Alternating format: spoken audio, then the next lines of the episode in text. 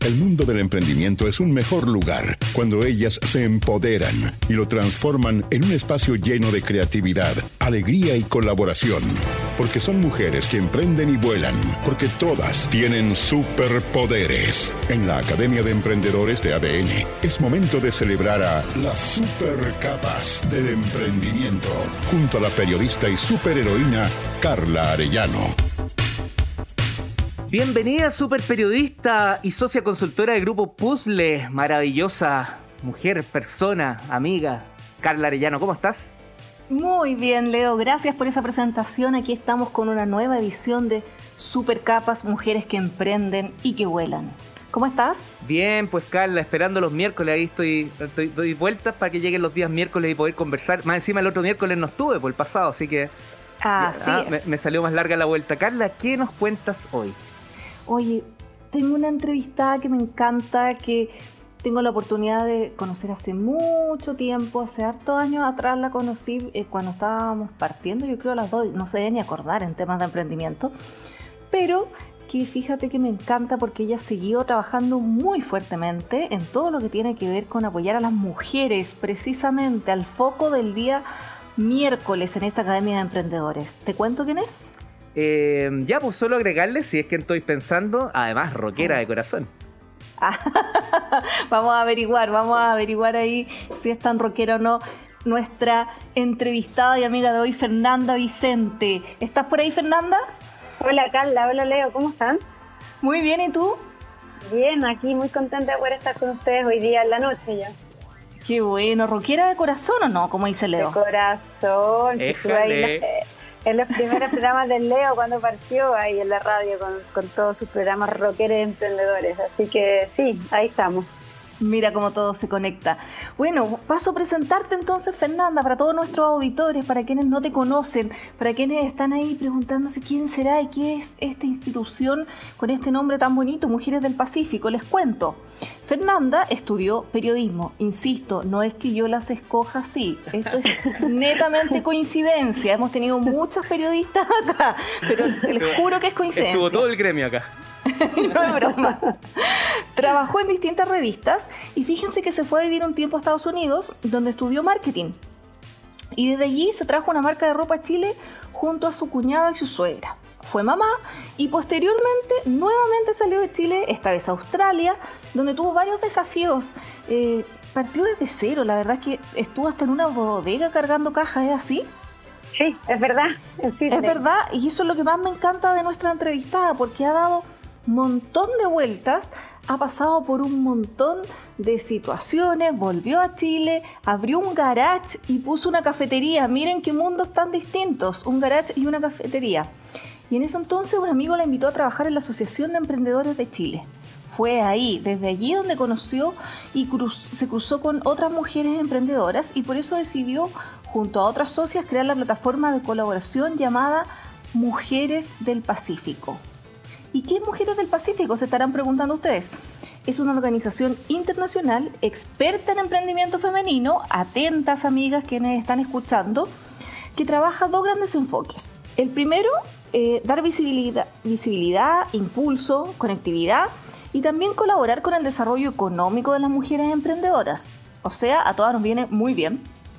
Y el segundo enfoque es fomentar la vinculación del ecosistema de emprendimiento mediante los vínculos entre organizaciones públicas y privadas, promoviendo el desarrollo de buenas prácticas en materia de género, que es necesario en nuestra región, que beneficien a la mujer emprendedora en América Latina. O sea, esto se trata no solamente de generar redes en Chile, sino que va más allá.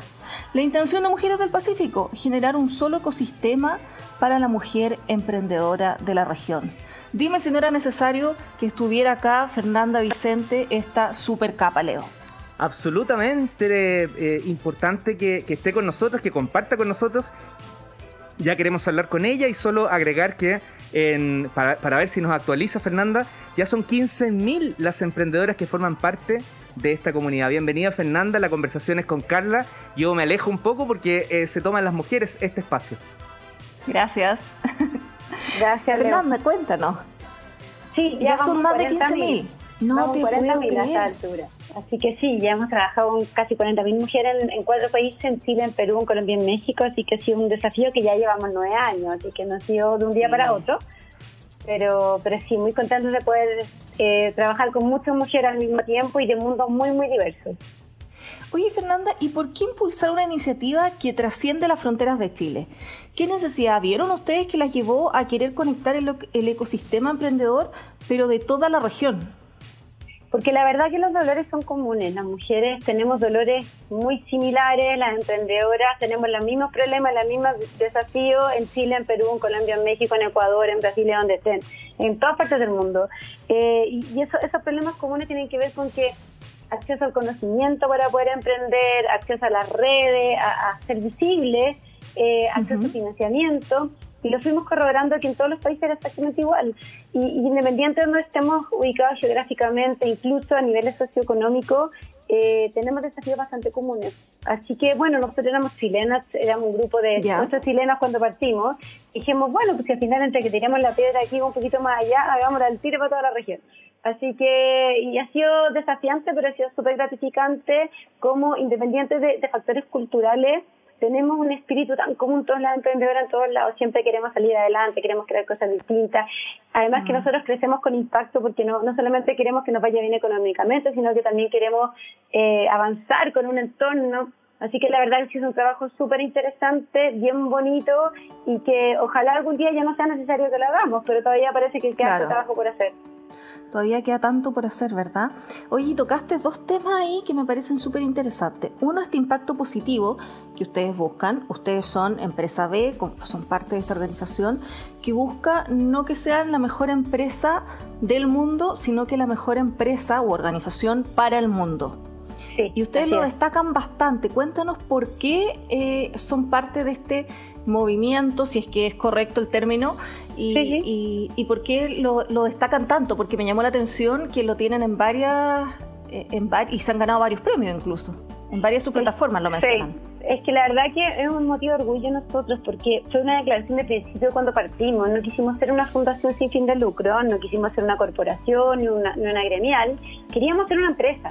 Queríamos mostrarle al mundo que era posible hacer una empresa, una empresa con impacto social y que no fuera bien económicamente. O sea, que no porque teníamos que ser uno u otro. Nosotros somos empresarias, por lo tanto creemos en el poder que tiene el mercado, creemos, creemos en el poder que tiene la empresa para poder empoderar económicamente a las mujeres. Entonces fue una declaración de principio que desde hace nueve años atrás era bien extraña, la verdad, cuando nosotros nos parábamos a hablar de esto y, no, y nos ganamos varias críticas porque la gente pensaba que, que hacer impacto social no te podía ir bien económicamente. No, Así que eso era para el Estado y para, y para fundaciones, pero no para un ente privado.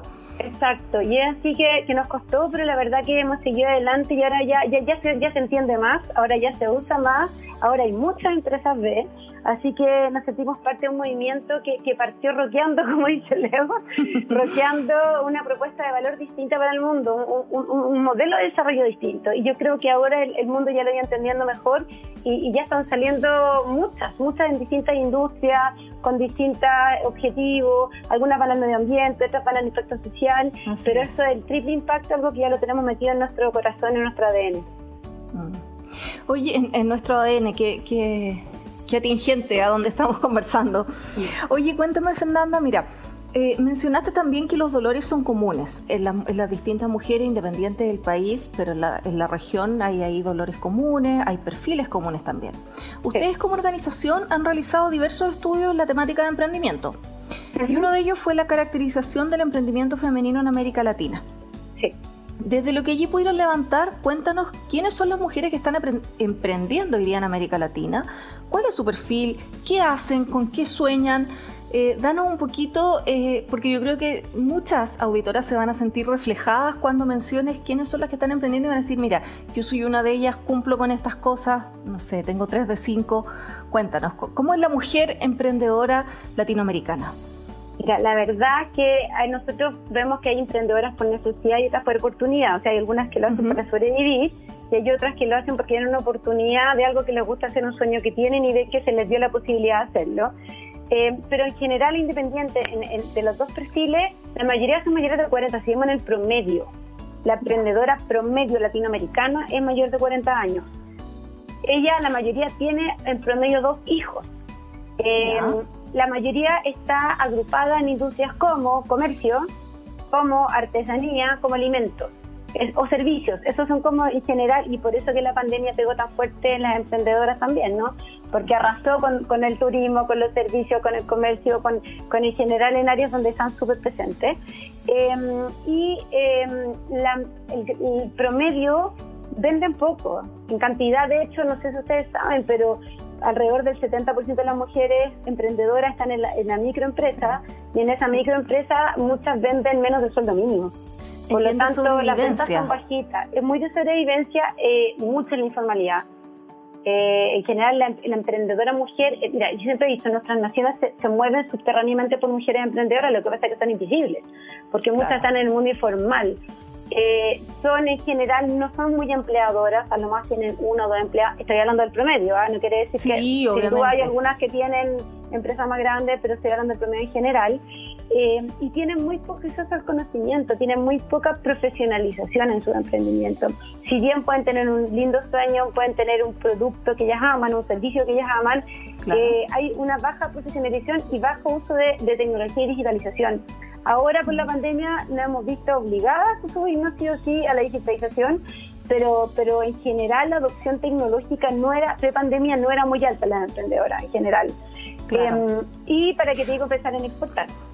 O sea, no, eso ya son palabras mayores. De hecho, menos del 6%, 5% exporta. Eh, y yo tengo que reconocer que tengo una pequeña envidia sana con algunas emprendedoras peruanas eh, que viven en así súper alejados, lugares como el altiplano y exportan a Nueva York, exportan a productos de envase alpaca. Entonces son chiquititas, pero se conectan al mundo porque tienen un producto que tiene un valor importante para ciertos mercados que son grandes.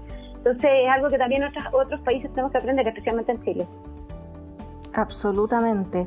¿Y cómo lo hacen eh, dentro de lo que ustedes han podido observar, Fernanda, en términos de compatibilizar esto que tú mencionabas? En promedio tienen dos hijos, eh, emprender muchas veces 24/7, si es que no la mayoría de las veces. ¿Cómo compatibilizan estos dos ámbitos y además que ha sido golpeado tan fuerte por la pandemia con todo el tema del teletrabajo, con las cuarentenas, etcétera? Sí, bueno, eh, emprender es una acción familiar. Uno emprende en familia, las mujeres no emprendemos solas. La, mujer emprendemos con un entorno completo. Si es que hay hijos con los hijos, si hay que pareja con la pareja, si es que están los hermanos, hasta con los vecinos. De hecho, ¿cuántas de nosotros hemos tenido que pedirle favor a los vecinos para poder dejar al niño un rato para poder ir a hacer una entrega, por ejemplo? O cuántos de nuestros hijos no han tenido que acompañar día entero a, buscar proveedores eh, o estar en reuniones sentaditos al lado eh, o cuántos de nuestras parejas han tenido que apoyarnos incluso hasta económicamente muchas veces también eh, o incluso tener un capital semilla, algunos cercanos, como que nosotros las mujeres nos financiamos con los cercanos o con lo que tenemos en el bolsillo, porque no es que tengamos mucho acceso a un gran tipo de financiamiento. Ni a la bancarización. No, claro, a lo tradicional un poco, entonces, y menos si somos informales. Entonces, al final crecemos o vendiendo o, con el apoyo de un entorno completo. Por lo tanto, estos son, eh, son desafíos familiares, son desafíos comunitarios los emprendimientos de mujeres. Y ahí donde a mí siempre me gusta poner el punto de que creo que el, cooperativismo y la asociatividad, nosotros tenemos una oportunidad tremenda las mujeres emprendedoras. Yo creo que podemos aportar las cooperativas son una gran alternativa para, eh, este, para todos los emprendedores en general, pero particularmente para el perfil de las mujeres emprendedoras viene a sumar mucho. Muchísimo, porque piensa que la mayoría somos pequeñas, por lo tanto, de chiquitita es más difícil ¿no? Eh, llegar al mundo. en cambio, si nos agrupamos con, un entorno, con mujeres que están en, en, en actividad similar a la nuestra, geográficamente ubicadas en el mismo lugar, es mucho más fácil de que podamos hacer más fuerza, ¿no? Y que podamos acceder a más financiamiento, que podamos llegar a más mercados, que más podamos tener mayor capacidad productiva, de que podamos vender en conjunto, encadenarnos unas con otras, ayudarnos, hacer sinergia. Entonces, la verdad que la asociatividad en la mujer emprendedora creo que puede ser la gran diferencia. O sea, si incentivamos mucho más el cooperativismo, la asociatividad, creo que la mujer emprendedora podemos llegar a tener empresas que son mucho más grandes y poder tener un mayor alcance con lo que estamos haciendo. Somos más cuando cooperamos que cuando competimos, sin duda. De todas maneras. soy Carla Arellano y en este Super Capas de hoy estamos conversando con Fernanda Vicente de Mujeres del Pacífico en la Academia de Emprendedores de Radio ADN. Cuéntanos, Fernanda, ustedes tienen una iniciativa que se llama Universidad de la Emprendedora. Cuéntanos de qué se trata, en qué consiste, háblanos un poquito de este viaje de la emprendedora, que además lo describen como una iniciativa que la llevará a cumplir sus sueños, que la verdad es como, wow, a, a muchos nos ilusiona cuando, cuando leemos eso. Cuéntanos, ¿de qué se trata? A ver, esto, esto nace de un trabajo junto con Corfo, por eso también los desafíos de quienes trabajamos en esto son público-privado. Yo, yo creo que ni, ni el privado ni los públicos nos alcanza para poder realmente hacer el impacto que necesitamos. Eh, y veíamos que las mujeres emprendedoras, como te decía, tienen poco acceso a la capacitación y al conocimiento y necesitamos que sea gratis, necesitamos que le llegue a todas las mujeres, no dejar a nadie atrás, digamos, necesitamos que todas tengan la oportunidad. Y es por eso que diseñamos en base al viaje del emprendedor de Corfo, el viaje de la emprendedora, que nosotros le llamamos una universidad, una escuela de negocio que es gratuita, 24/7, asincrónica, son videos que están ahí eh, desde que tenemos la etapa cero, desde la que no tiene idea y quiere partir, la etapa 1, la etapa 2, la etapa 3, la etapa 4 y la etapa 5, que ya son las mujeres que están con desafíos más grandes empresariales, todo en video. Son módulos que están eh, de alguna manera como que deconstruimos el contenido en, en microaprendizaje, en distintos tipos de videos y cada uno puede ir eh, avanzando a su propio ritmo. Así que la idea es que sea un acompañamiento en el camino del emprendimiento, que puedan tener la información disponible, que puedan tener, eh, además lo pueden hacer mientras están haciendo otras cosas, ¿no? O sea, incluso para estar, por ejemplo, no sé, cocinando y viendo un video, o pueden estar a lo mejor descansando, viendo un video, compatibilizando con tu vida diaria y ir aprendiendo tu propio ritmo. Así que acá no hay un profesor que estar exigiendo, sino que tiene que ver contigo, con las ganas que tengas de aprender. Y, y, vuelvo a insistir, totalmente gratuito, no hay ningún requisito. Alguien puede haber terminado el colegio, pueden aprender a emprender.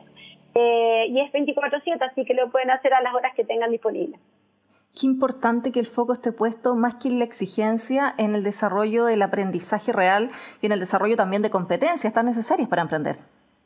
Es justamente eso, la verdad que nosotros quisimos hacer algo que se adecuara para las mujeres porque siempre está pensado en general, no, no, está pensado en específico. Y sabemos que los desafíos que nosotros tenemos tienen que ver con el tiempo que tenemos disponible, tienen que ver con la capacidad también de retención con que tenemos a esta altura, con la cantidad de cosas que tenemos en la cabeza. Y tiene que ver variables que nos toca manejar. Muchas y tiene que ver también con, con las brechas de aprendizaje que tenemos, entonces teníamos que hacer que, que el conocimiento fuera muy fácil de entender. Así que lo, dimos varias vueltas, lo estudiamos, hicimos pilotos con muchísimas mujeres para poder ir, diseñando que el contenido fuera entendido por todas, o sea que no, nadie se, se quedara fuera de la oportunidad. Mencionaste que esto era gratuito. Cuéntale a todas nuestras auditoras, por favor, porque preparen ahí papel y lápiz, porque yo creo que muchas quieren sumarse. No me cabe la menor duda que la mayoría va a querer acceder a este tipo de herramientas. ¿Cómo pueden acceder a ellas? ¿Dónde se registran? ¿Dónde ingresan? Cuéntales, por favor. Sí, eh, si buscan en Google el viaje de la emprendedora Mujeres del Pacífico, van a llegar directo a la página donde entran y si no en Mujeres del Pacífico, o sea, www.mujeresdelpacifico.org, ahí pinchan el viaje a la emprendedora y van a entrar al tiro a la página de inicio donde se pueden registrar, se registran y parten inmediatamente el camino del aprendizaje. Perfecto, perfecto. Así que ahí pueden encontrar toda la información. Y ya para ir cerrando, Fernando, esta, esta conversación que ha sido súper grata y, espero que constructiva para todos quienes están en sus casas ahí, en estas clases a través de la radio. Cuéntanos como líder de, la comunidad de emprendedoras más grande finalmente de Latinoamérica. ¿Qué expectativas tienes tú eh, desde este rol eh, de las medidas que tome el próximo gobierno de Chile? Estamos en una época donde están cambiando muchas cosas, estamos a puerta de una nueva constitución, hay un proceso que se nos viene eleccionario, eh, Chile cambió claramente, se dice mucho, pero acá hay, hay cosas que son importantes, pandemia, crisis social, crisis económica, y considerando sobre todo esto que las mujeres hemos sido las más afectadas por el contexto pandemia y el desempleo que ello ha generado. Tú lo decías ya, muchas mujeres emprenden la eh, por necesidad más que por oportunidad. Y esto ha aumentado más la brecha de género llevando a, la mayoría a tomar la opción del emprendimiento porque es lo que quedó. ¿Cuántas mujeres han renunciado por todo el contexto que esto ha generado? ¿Cuántas mujeres han tenido que renunciar a un trabajo formal y hoy día les toca emprender para seguir saliendo adelante? Así ¿Cuáles son las expectativas desde allí que tú tienes de, lo que haga el, el próximo gobierno de Chile, el próximo presidente? ¿Qué medidas debieran tomarse? Mira, primero, eh, yo como te dije anteriormente, creo que estos son desafíos públicos privados. Yo creo que la persona que, que esté liderando eh, este nuevo Chile, de alguna manera, eh, tienen que entender, tenemos que entenderlos todos así, ¿no? que no, no, no, es tan grande el desafío que no es para uno y otro, tenemos que ir en conjunto con, con ese desafío. Segundo, creo que hay que, hay que, poner, hay que ser feminista así complejo. O sea, yo creo que de verdad ah, sí hay que tenerlo incorporado, no solamente hablando inclusivamente, sino que entendiendo que hay que crear instrumentos específicos y hay que potenciar esos instrumentos específicos de apoyo a la mujer emprendedora de que tienen que estar en todos los territorios, que tenemos que llevarlas a toda la digitalización y a la economía digital de una manera masiva y rápida, urgentemente.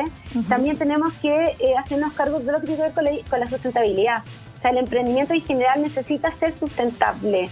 Necesitamos un modelo de desarrollo que, que las empresas tengan este, este impacto, el impacto incorporado. Y ahí donde las mujeres, nosotros, yo creo que podemos hacer un tremendo aporte, pero tenemos que entregarle la herramienta a las mujeres. Y es por eso que necesitamos que haya muchos, muchos programas y comunidades de mujeres naciendo todos los días y para eso que el próximo gobierno habilite eh, eh, esa, esa eh, que, que, que potencie las habilidades que ya están en el ecosistema de todas maneras eh, sin duda, y lo otro que lo que te decía anteriormente, potenciar el cooperativismo. Yo creo que la sociedad y el cooperativismo es algo que se tiene que potenciar en el país definitivamente. Eh, y tenemos que generar instrumentos específicos y capacitar a las emprendedoras para que generen cooperativas. Sí, y que como sociedad incluso perdimos el concepto, si es más allá de la figura legal que implica el ser una cooperativa. no, sin duda, es, es volver un poco a las bases totalmente, es agruparse para ir en conjunto y generar además instrumentos de apoyo financiero para que, para que puedan crecer y surgir. Entonces, y lo otro es, engancharnos con cadenas de valor globales, o sea, cómo nosotros podemos vender en plataformas de e-commerce de afuera o cómo desde Chile creamos una plataforma, porque en Chile no tenemos mercado libre, yo no logro entender, yo sé que hay un tema mercado, pero necesitamos tener más plataformas de comercio electrónico, la única manera en que las pequeñas y pequeños podemos subirnos al comercio electrónico rápido buenos desafíos se vienen ahí, Fernanda, y esperamos eh, estar apoyando también desde donde nos corresponde a cada uno en este contexto, en estos cambios y en estos nuevos desafíos que le toca asumir a Chile. Muchas gracias por la conversación de hoy, Fernanda. Fue un placer haberte tenido acá, a esta super capa, esta mujer que emprende y que vuela. Muchas gracias, Carla, por la invitación. Muy entretenido. Fernanda, y por mi parte, solo recordarte algo que te dije hace mucho tiempo. Escribe tu libro, escribe el libro, traspasa todo eso en, un manual, en algo que permita eh, permear este pensamiento, este ratito que conversaste con nosotros. Tienes una visión especial, distinta, y yo creo que eso tiene que quedar plasmado en algún momento. Ojalá puedas, el tiempo te dé y te animes. Gracias, Leo. Hagámoslo juntos entonces. Porque todas tenemos superpoderes. Gracias por estar hoy día, Fernanda. Gracias. Chao, chao. Un abrazo. Chao, chao. Carla, querida. Que esté muy bien. Un abrazo, mi sí, querido Leo. tremendo. Nos encontramos el 15 de septiembre para un nuevo Supercapas. Un abrazo, besos, chao. Que así sea. Un abrazo. Chao, chao. Del emprendimiento puede trabajar tranquilo mientras las mujeres que emprenden y vuelan estén cerca, porque todas ellas tienen superpoderes. Esto fue Supercapas en la Academia de Emprendedores de ADN, con la periodista y superheroína del emprendimiento, Carla Arellano.